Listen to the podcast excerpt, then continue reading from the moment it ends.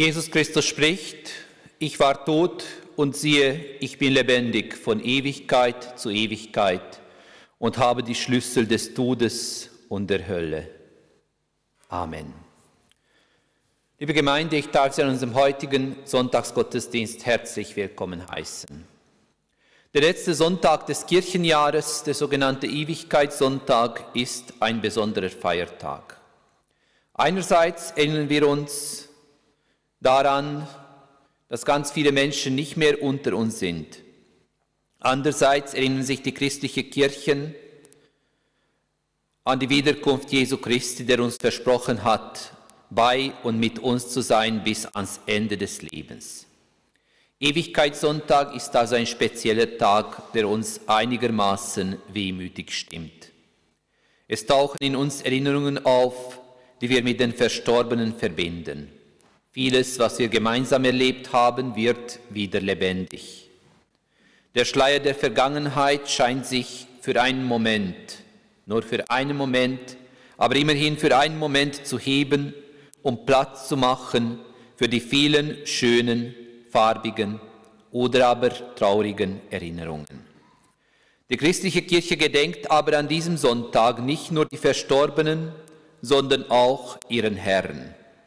Und es tut uns gut an diesem besonderen Tag über das Persönliche hinaus auch an dem Herrn der Erinnerungen zu denken. Jesus Christus, der Sohn Gottes, der als Herr der Erinnerungen in der Erscheinung tritt, fordert uns auf. Er fordert uns auf, unser Leben bewusst wahrzunehmen. Das Leben bewusst wahrzunehmen wollen wir allerdings alle. Und immer wieder haben wir den Eindruck, dass uns dies im Moment gelingt. Doch Momente sind im Leben zwar sehr wichtig, Sie machen jedoch nicht das Ganze des Lebens aus. Ich lade Sie dazu ein, am heutigen Gottesdienst gemeinsam darüber nachzudenken, was ein bewusstes Leben denn heißen kann, ja mehr, was es heißt für uns, dass wir mit der Zukunft Gottes rechnen dürfen, denn Gott ist allmächtig, aber zugleich solidarisch mit uns Menschen. Zunächst darf ich Sie dazu einladen, dass wir unser Eingangslied einstimmen, das Lied 681. Wir singen zwei Strophen des Liedes gemeinsam. Liebe Gemeinde, am heutigen Sonntag hören wir einen Predigtext aus dem Buch der Propheten Jesaja. Wir hören aus dem zweiten Kapitel die Verse 10 bis 17 und dann den Vers 22. Und beim Propheten Jesaja im zweiten Kapitel lesen wir folgendes: Versteckt euch zwischen den Felsen, verkriegt euch in der Erde, denn der Herr verbreitet Schrecken und zeigt seine gewaltige Macht. Dann schlagen die Überheblichen ihre Augen nieder und stolze Männer beugen sich. Allein der Herr ist groß am Tag des Gerichts. Denn der Herr Zebaoth hat einen Tag bestimmt, an dem er alles Stolze und Überhebliche erniedrigt. Dann kommt alles Hohe zu Fall. Alle hochgewachsenen Zedern auf dem Libanon und alle Eichen in Baschan werden gefällt. Alle hohe Berge und Hügel werden eingeebnet. Jeder aufragende Turm und jede befestigte Mauer wird eingerissen. Alle große Handelsschiffe und alle prächtigen Boote gehen unter. Dann beugen sich die Überheblichen und stolze Männer werden erniedrigt. Allein der Herr ist groß am Tag des Gerichts.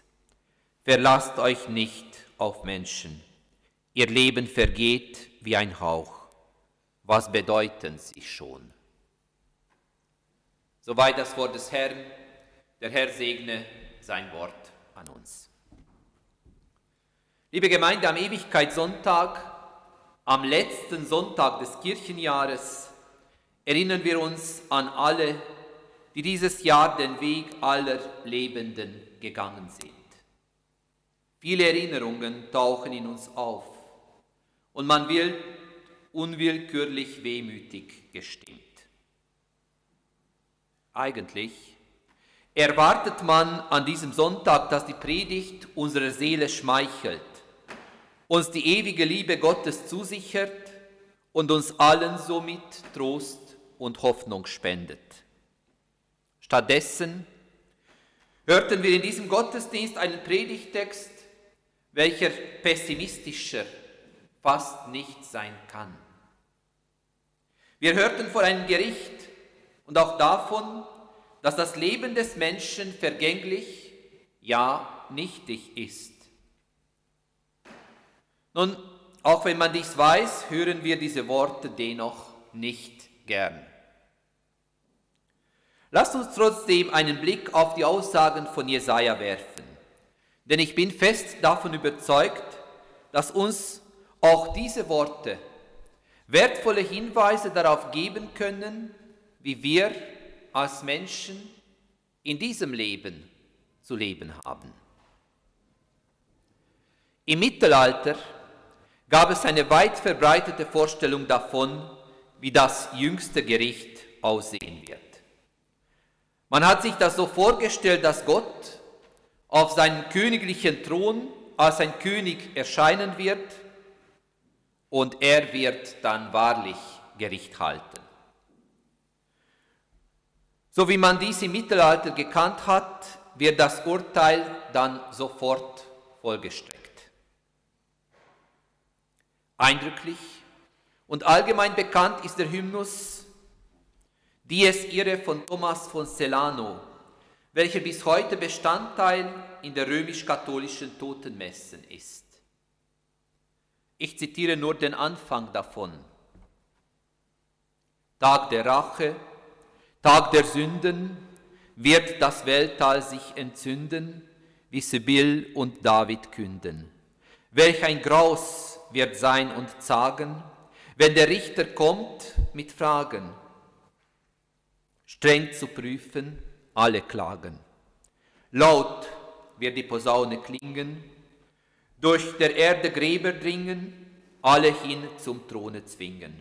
Schaudern sehen Tod und Leben, sich die Kreatur erheben, Rechenschaft dem Herrn zu geben. Soweit das Zitat. Nun, von solchen Vorstellungen des jüngsten Gerichts haben wir mehr als nur Beschreibungen von Theologen oder diese weltbekannte Hymne. Viele große Künstler haben sich mit dem Thema beschäftigt und haben uns eindrückliche Bilder überliefert. So weit, so gut. Muss man sich dies wirklich so vorstellen, frage ich mich immer wieder und heute besonders an diesem Gottesdienst. Muss man einem zornigen König entgegentreten, damit der Mensch erkennt, wie nichtig doch das eigene Leben ist? Nun, ich denke, wenn wir unseren Bibeltext richtig aufmerksam lesen, so kommen wir gleich auf eine andere Spur.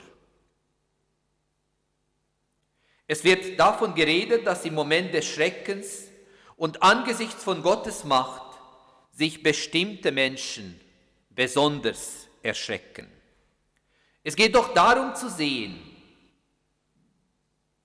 dass diese Menschen dadurch beschrieben werden, was sie in den Strukturen der Welt erreicht haben, was sie leisten konnten. Wir haben gehört, es geht um die Mächtigen, um die Überheblichen der Welt, um die Stolzen, die nicht wissen, dass ihr Leben von Gott abhängig ist. Das Bild von fallenden Türmen und vom Zerfall der befestigten Mauern redet eine überdeutliche Sprache. Wenn es darauf ankommt und der Mensch mit der Macht Gottes konfrontiert wird, fallen alle Masken des Menschen nieder. Alles, was im Leben nur Schein ist und keinen wahren, das heißt keinen inneren Wert hat, fällt in dem Moment ab. Der Mensch steht seinem Gott gegenüber. Und ich denke, an diesem Moment So schrecklich dies auch klingen mag, sollten wir wirklich festhalten. Wenn nämlich alles fällt, was wir uns als Tarnung, Zusicherung und Sicherheit zugelegt haben, genau in dem Moment erkennen wir Gott in seiner wahren Größe und Majestät. Und wenn der Mensch jetzt in Erinnerungen an Menschen schwelgt, die ihm wichtig waren, tut es gut darauf zu schauen, dass wir alle Sicherungen unserer Seele fallen lassen dürfen. Angesichts von Gottes Majestät können wir Menschen unsere Seelen offenlegen. Vor Gott brauchen wir uns nicht zu verstellen.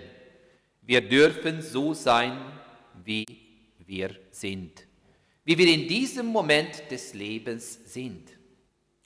Und ich denke, wenn wir jetzt an Menschen denken, die uns lieb und teuer waren, die aber nicht mehr unter uns sind, tun wir gut daran, ehrlich Gott gegenüber zu stehen. Dazu gehört selbstverständlich das Trauen, die Angst, die eigenen Unsicherheiten und ganz vieles mehr. Nicht dazu gehört allerdings alles, was wir in unserem Leben als Masken tragen. Der Ewigkeitssonntag erinnert uns daran, dass wir einen Gott haben, dem wir im Leben und im Sterben